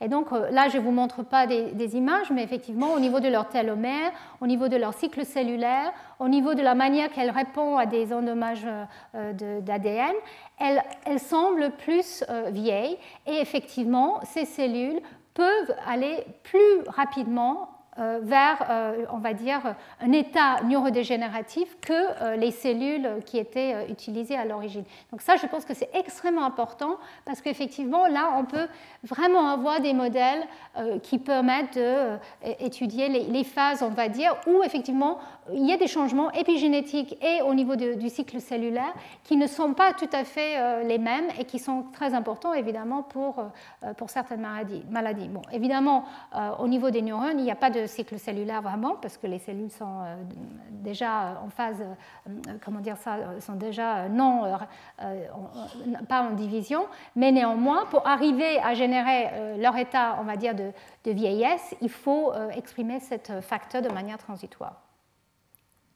Donc je reviens à, à, cette diapositive où effectivement, à partir d'un patient, on peut, là par exemple, quelqu'un avec le syndrome de Rett, on peut créer des cellules IPS à partir des fibroblastes et on peut voir comment ces cellules se différencient vers les voies neuronales. Donc le syndrome de Rett, ça donne une forme d'autisme extrêmement grave. Et donc il y a eu déjà une étude qui montre effectivement il y a des défaillances en bois de pétri, on va dire, euh, neuronales euh, avec euh, ce type d'approche. Pareil pour les maladies cardiovasculaires, on peut créer des cardiomyocytes en culture et étudier à quel point, en différents types de conditions, parce que les cardiomyocytes peuvent se, euh, euh, se, comporter réellement comme des, muscles, et donc on peut voir des battements, on va dire, presque comme des cœurs, mais bon, pas structurés malheureusement. Les organoïdes restent à venir pour les, cœurs, malheureusement. Mais en tout cas, on peut étudier certains aspects en utilisant ce type de, système. Donc il y a beaucoup, beaucoup d'études, beaucoup de publications euh, qui, sont déjà euh, en train de décrire déjà les modèles et ensuite d'aller euh, travailler avec tel ou tel facteur, tel ou tel gène, comment est-ce qu'il est impliqué ou est-ce que, quelle combinaison de gènes ou de, de signaux pourrait être pour euh, euh, les, phénotypes euh, qu'on voit à la fin, ou les symptômes qu'on voit à la fin. Donc là, là, je vous ai parlé surtout des modèles. Alors bien sûr, l'espoir, c'est de passer à la thérapie. Et c'est là où ça devient un peu plus délicat. Donc la preuve de à quel point on peut remplacer un gène défaillant dans une cellule IPS et créer donc euh, euh, comment dire ça, euh, complémenter, soigner quelqu'un avec une maladie. Donc je vais vous montrer quand même que la preuve de principe est sortie très tôt après la première publication de Yamanaka en 2007. Le, encore une fois, Jacob Hanna a, utilisé le système de, de anémie. alors, je ne sais pas comment le dire en français. C'est anémie Bon, en tout cas, voilà. donc, c'est une maladie qui touche le gène de la globine bêta. Et ils, ont déjà, ils avaient créé un, modèle murin qui était humanisé, on va dire, qui, qui portait l'allèle muté pour, pour la globine. Et donc, en fait, à partir de ces, souris qui donc euh, étaient euh, malades, hein, qui, qui, exprimaient que cette version de la globine euh, humaine et donc malade, ils ont sorti des fibroblastes, ils ont créé des IPS, ils ont ensuite différencié encore embryonnaire, ils ont différencié vers les voies hématopoétiques. Donc je ne vous ai pas parlé de ça, mais ça aussi, on sait, bien, on sait le faire assez bien. Et ensuite, ils ont injecté ces cellules dans les souris malades et ils ont vu qu'effectivement, ils arrivaient à très bien soigner les cellules. Donc les cellules, donc dans, une euh, situation non traitée, donc la souris malade, euh, vous voyez ici les, érythrocytes qui, donnent cette forme euh, de petit anneau qui, est le signe de cette maladie. Et en fait, après traitement, on voit qu'aucune cellule n'apparaît de ce type et, les, souris n'ont plus des problèmes d'anémie. Donc, bien sûr, c'est un système extrêmement artificiel qui a été fait, mais c'était la preuve de principe qu'à partir d'une cellule de fibroblaste, on peut soigner une maladie de sang. Donc, ils l'ont fait. Donc, c'était, bien sûr, ça a ouvert beaucoup d'espoir. Et ici, je vous montre en fait une diapositive de Yamanaka, où effectivement, euh, il, pose euh, beaucoup, beaucoup de questions par rapport à l'utilisation de ces cellules IPS. Donc effectivement, l'avantage des cellules IPS pour, par exemple, ce type de, traitement, c'est qu'on peut prendre les cellules d'un individu et euh, il n'y aura pas de rejet du système immunitaire parce que ça vient du même individu. Donc c'est un système magnifique pour éviter cet aspect-là. Le problème, c'est que le coût et l'efficacité sont rend euh, ça quasiment impossible. En fait, ça prend plus que trois mois pour générer des cellules IPS euh, avec les techniques que nous avons couramment, en plus pour faire tous les tests qu'il faut pour vérifier que tout va bien. Et donc, pour faire des traitements, par exemple, pour euh, euh, des, accidents de, euh, moelle épinière, c'est clair que c'est beaucoup trop long à attendre. Donc l'idée que Yamanaka a, proposée, en fait ce qu'il a mis en place, c'est, que, c'est de créer des stocks de cellules IPS dérivés de tout un tas de différents individus, de donneurs, donc qui sont tous de différents types HLA, qui permet de limiter le, probable rejet immunitaire si on arrive à cibler euh, un patient avec un type qui est similaire. Et on peut aussi vérifier de manière très systématique avec tous les tests dont je vous ai parlé au début les statuts de ces cellules IPS euh, au niveau de leur qualité euh, génétique, épigénétique et aussi au niveau, bien sûr, de l'absence, par exemple, de, virus ou autre chose. Donc ça, c'est quelque chose qui est déjà mis en place, qui, est, donc, qui permet ensuite d'aller, quand il y a un patient qui arrive, de dire, ben voilà, ça c'est la meilleure chance pour pouvoir vous soigner. Donc tout ça, c'était très bien, euh, c'est quelque chose qui est en phase. Et d'ailleurs, il y a euh, des, phases, des, euh, des, essais cliniques qui sont programmés, beaucoup en Japon, comme vous voyez, mais aussi aux États-Unis, pour des maladies neuronales ou neurodégénératives comme Parkinson, pour les maladies aussi cardiovasculaires, pour les maladies des, yeux, des cornets. Donc il y a beaucoup, beaucoup de, tests qui sont en train d'être faits. Alors je voulais euh, juste faire le tour donc, des avantages et désavantages de ce type d'approche. Euh, donc un point, c'est qu'avec les cellules IPS, comme je l'ai mentionné, on rajeunit, les cellules. Donc ça, c'est super. Par exemple, surtout quand on veut euh, des, cellules de la voie hématopoïétique ou des lymphocytes, euh, c'est très bien de, commencer avec, on va dire, des cellules jeunes qu'on peut amplifier pour donner euh, la diversité nécessaire. Mais il y a beaucoup de, points à garder en tête. Donc, j'ai parlé déjà du milieu de culture et la manière que la reprogrammation est faite. Donc, il faut que ça soit fait dans les bonnes conditions et sous les normes. Euh, je ne suis pas certaine, quand je regarde juste le web, que tous les endroits qui sont en train de créer des IPS sont euh, aussi soucieux que Yamanaka euh, pour ce type de normes. Et c'est un grand débat actuellement pour que les normes soient extrêmement bien mis en place partout dans le monde. L'efficacité de la génération des IPS est, faible et, comme je l'ai déjà dit, est très lent. Donc ça, c'est clair, c'est un problème. Et on ne peut pas euh, forcément être certain du statut d'une lignée, sauf si on séquence entièrement son génome et on vérifie épigénétiquement. Et là, qu'est-ce qu'on vérifie? Parce que la méthylation de l'ADN, c'est une chose, mais il y a tout un autre tas de marqueurs. Je pense que c'est important de garder en tête que maintenant le séquençage du génome devient très peu cher. Donc c'est quelque chose, je pense, qui va être assez euh, routinier. Donc on va pouvoir au moins avoir l'information génétique et l'information épigénétique. Les marques peuvent quand même être euh, vérifiées globalement et surtout l'expression génique peut aussi être vérifiée un des challenges, c'est la différenciation in vitro, comme je l'ai dit. Euh, on ne comprend pas encore exactement, bon, déjà les défauts de différenciation dont je vous ai parlé, mais aussi les mécanismes de différenciation. Ce n'est pas quelque chose qu'on a encore compris. Avec les modèles, on espère comprendre plus. Mais en fait, quand on veut créer, par exemple, les cellules de la peau ou euh, les cellules euh, hématopoétiques, on met le cocktail de facteurs, mais est-ce qu'on comprend tout à fait ce qu'on fait? Je, pense qu'il faut, il faut garder euh, cette doute un tout petit peu en tête, même si on peut vérifier quand même la qualité des cellules avec tout un tas de, marqueurs et de tests d'essais.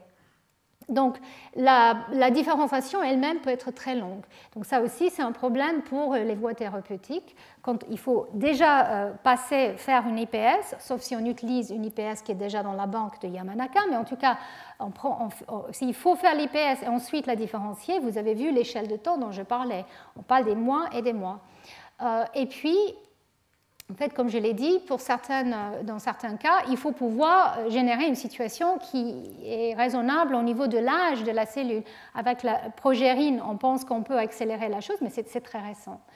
Et euh, un point, ou les deux points qui sont très importants, c'est que même si on utilise des systèmes de différenciation bien définis, il y a toujours le risque que la différenciation n'est pas 100%.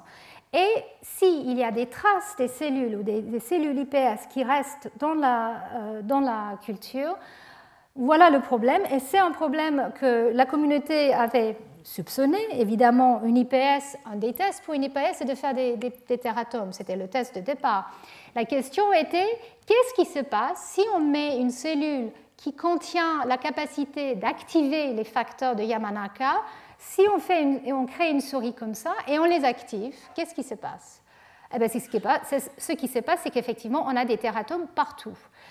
Dans certains organes en particulier, en particulier le rein, par exemple, mais on voit aussi que euh, dans les voies hématopoïétiques, il y a des cellules IPS qui circulent et qui peuvent donc donner euh, lieu euh, à des tératomes ailleurs. Et donc, en fait, on pense qu'effectivement, euh, la présence des cellules, euh, on va dire, partiellement reprogrammées ou même ou complètement reprogrammées peut très facilement euh, générer des tumeurs in vivo.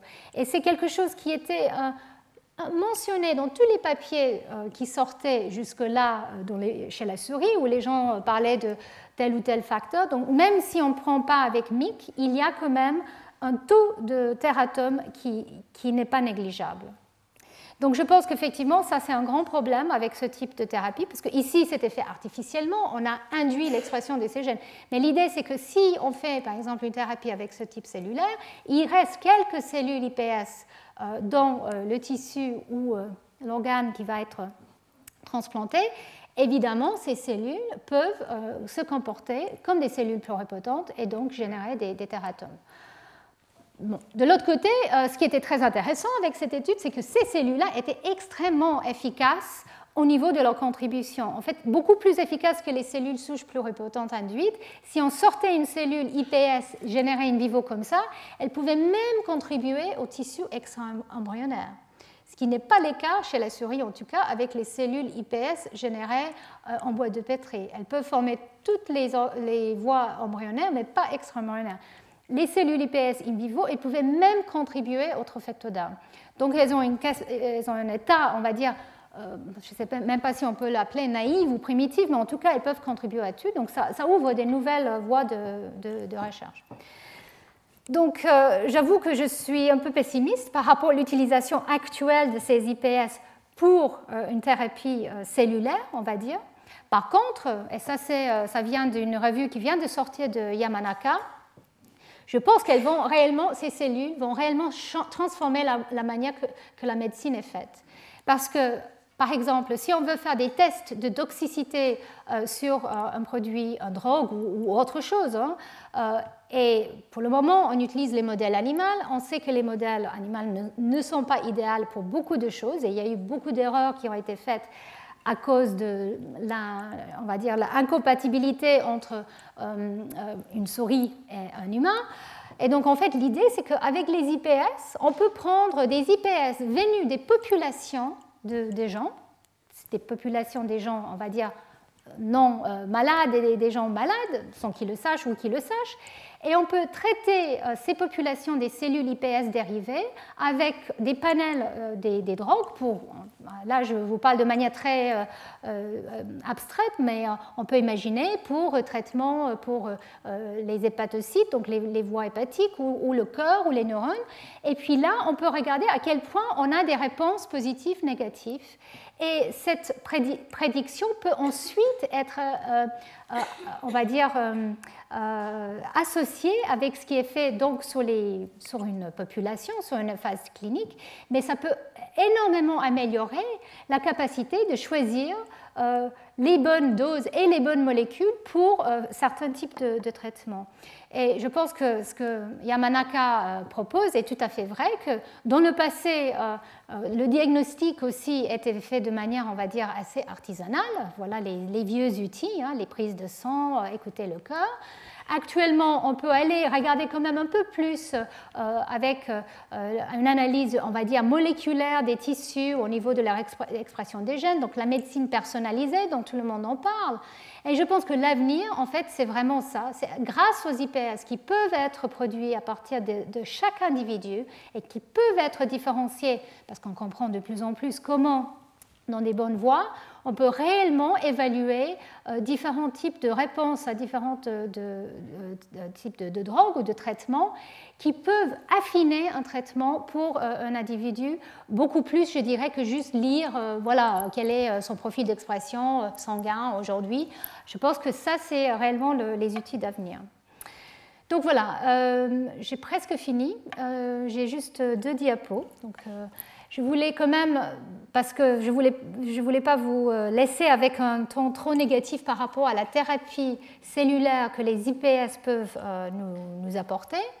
Donc je vous remets euh, cette diapositive que j'avais mise il y a quelque temps, qui vous montre qu'en fait, on n'a pas besoin de passer par la phase pluripotente. On le savait déjà grâce aux études, par exemple, avec MIOD, que avec un seul facteur de transcription, on pouvait transformer un fibroblast en cellule musculaire. Donc ça semble assez magique, mais la magie n'arrête là parce qu'en fait, peut-être pas avec un seul facteur de transcription, mais parfois avec deux ou trois, ou même un peu plus, peu, importe. La semaine dernière, j'ai terminé avec ce cas ici, où effectivement, il y a ASCL1 qui a un facteur de transcription essentiel pour la différenciation neuronale on peut en fait transformer une cellule en autre chose euh, assez euh, efficacement. Et donc l'idée c'est que c'est beaucoup plus efficace que euh, passer par les IPS et la différenciation, c'est beaucoup plus rapide, et peut-être ça va nous donner, on va dire, euh, quelque chose qui ressemble plus euh, à la situation parce qu'on peut prendre une cellule de la même âge et la transformer en même âge, si vous voyez ce que je veux dire, sans la, rajeunir euh, au cours de route et sans avoir surtout le risque des IPS qui traînent et qui peuvent être tératogènes. Donc, l'idée c'est que on, va plus parler vraiment de ça pour le moment, je pense, jusqu'à vraiment il y a une amélioration dans la manière que euh, ce problème de, cellules UPS euh, qui pourrait être introduit et, géré. Euh, on parle là des facteurs de transcription très spécifiques pour différents tissus qui pourraient être utilisés pour transformer une cellule à l'autre. Mais le problème là, c'est aussi la quantité, parce qu'on ne peut pas produire forcément beaucoup de cellules si on, transforme simplement d'une cellule à l'autre. En fait, on veut amplifier quand même. Donc comment faire? Et ce que j'ai mentionné la dernière fois, c'est qu'on peut commencer un peu cette voie euh, IPS sans aller jusqu'au bout. Et alors là, je vais terminer avec cette diapo ici, qui vient d'une revue où on parle du traitement euh, euh, des maladies du cœur, en fait. Donc il y a énormément de recherche qui est faite dans ce domaine, parce que c'est un réel problème qui semble soignable, c'est-à-dire après crise cardiaque, certains types de maladies aussi, euh, les cardiomyocytes que nous avons euh, tous euh, dans notre cœur quasiment les mêmes que ce qu'on a eu à la naissance. Il y a très très peu de renouvellement de ce type de cellules et c'est ces cellules qui disparaissent quand il y a un arrêt cardiaque et en fait c'est des fibroblastes qui viennent réparer les dommages après et qui, font qu'il y a de... oh, je ne sais pas comment le dire, scar tissue. Hmm. Bon, des cicatrices, voilà, c'est ça. Et donc, euh, qui fait que la situation ne s'améliore pas, elle se détériore. Donc, il y a beaucoup, beaucoup d'efforts qui étaient faits, par exemple, pour faire passer par les IPS. Donc, pendant des années, les gens ont essayé de voir comment, à partir des IPS, on peut créer des cardiomyocytes qui peuvent ensuite être greffés sur les cœurs. Et réellement, les greffes semblent marcher pour ce type de, problème. Le problème, c'est que c'est très inefficace. Euh, et en fait, depuis quelques années, les gens passent par cette voie ici. En fait, ils, commencent une reprogrammation IPS avec les facteurs de Yamanaka, mais en fait, ils rajoutent un frein, ils mettent un inhibiteur de, Jack, euh, donc c'est un inhibiteur des voies qui vont permettre à la cellule d'aller jusqu'à la pluripotence. Il commence à réveiller, les cellules, enfin, pardon, il commence à endormir euh, les euh, gènes somatiques avec les, facteurs Yamanaka, mais avec l'inhibiteur de Jack, ils ne peuvent pas en fait réveiller les facteurs, les gènes de pluripotence. Donc en fait, ça donne une période, on va dire, de pré-IP où on peut amplifier les cellules et ensuite les différencier vers les cardiomyocytes. Le problème, c'est que ce n'est pas, pas, efficace. Ça fait des années, enfin deux, trois ans que les gens parlent de ça. Et clairement, la quantité et la qualité des cellules produites n'est pas euh, évidente. Et donc là, euh, ce qui vient d'être euh, réalisé, c'est que pourquoi aller si loin? Pourquoi ne pas aller aux cellules qui sont là, au niveau du cœur et qui pourraient peut-être être transformés d'une type, type, cellulaire à une autre. Donc les fibroblastes qui sont présents en grande quantité en fait autour des cardiomyocytes, ces fibroblastes peuvent être transdifférenciés en cardiomyocytes. Et ça, ça a été fait, bien sûr, chez la souris, mais en tout cas, on peut in vivo, en exprimant ces facteurs-là, on peut transformer des fibroblastes en cardiomyocytes in situ et donc, du coup, après euh, une, ligation coronaire, on appelle ça, on peut voir qu'effectivement, elle contribue correctement euh, au fonctionnement euh, du cœur. Donc ça, c'est le grand espoir actuellement, c'est que peut-être, évidemment, on ne peut pas exprimer des facteurs, parce que ça pose tout un tas de problèmes, mais si on trouvait des molécules qui pouvaient jouer le rôle d'activateur de ces facteurs de transcription, et donc les promouvoir dans les fibroblastes, transformer des fibroblastes en cardiomyocytes pour justement euh, jouer ce rôle. On est peut-être encore très loin euh, de, la réalité, mais en tout cas, ça semble être quelque chose qui pourrait euh, marcher, et donc c'est une des voies qui est activement explorée. Je ne sais pas si on peut appeler ça reprogrammation, mais en tout cas, clairement, on évite toute l'étape IPS complètement ici. Donc voilà, avec euh, ça, je vais terminer. Donc je reviens à ma première diapo du début du cours, parce que je trouve que c'est une citation euh, très belle et qui résume un peu, je pense, ce qu'on ce qu'on a entendu depuis, euh, pendant les cinq cours, que donc toute l'information dans cet œuf fécondé est présente et qui peut expliquer tout l'héritage de notre espèce et toute la complexité des organes qui sont produits à partir de ce même génome. Et euh, j'espère que ce que vous avez euh, retenu de mes cours, c'est que la capacité de reprogrammer des cellules de manière expérimentale, de produire des cellules ES ou IPS, ou même des clones euh, dont je vous ai parlé la première fois, permet non seulement de comprendre comment on peut développer un œil, in vitro maintenant, on peut réellement comprendre comment on développe un œil parce qu'on peut jouer avec les gènes qui sont impliqués et déceler de manière finalement assez simpliste hein, quelles sont les voies impliquées. Et ce qui est étonnant, et je trouve ça très excitant, parce qu'on est en une phase là, en biologie de développement, biologie en général, où parce qu'on a enfin les outils pour étudier ce type de processus à une échelle suffisamment conséquente, on n'est pas en train de travailler juste avec une ou deux cellules, et parce qu'on a les outils pour lire l'expression des gènes et les changements épigénétiques aussi, on peut commencer à sortir les règles du jeu. Donc on va arriver avec certaines règles qui sont essentielles pour la mise en place de tel ou tel type de processus de différenciation.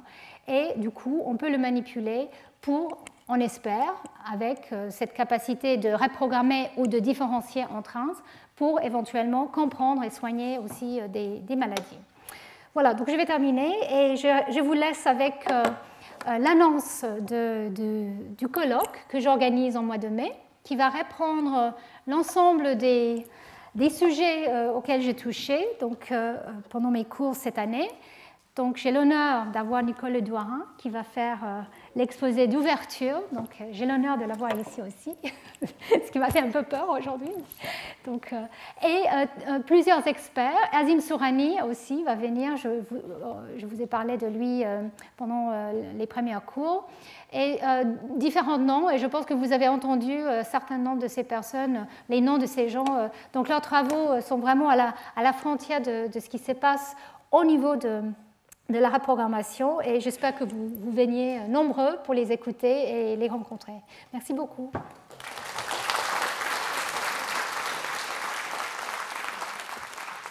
Retrouvez tous les contenus du Collège de France sur www.colège-2-france.fr.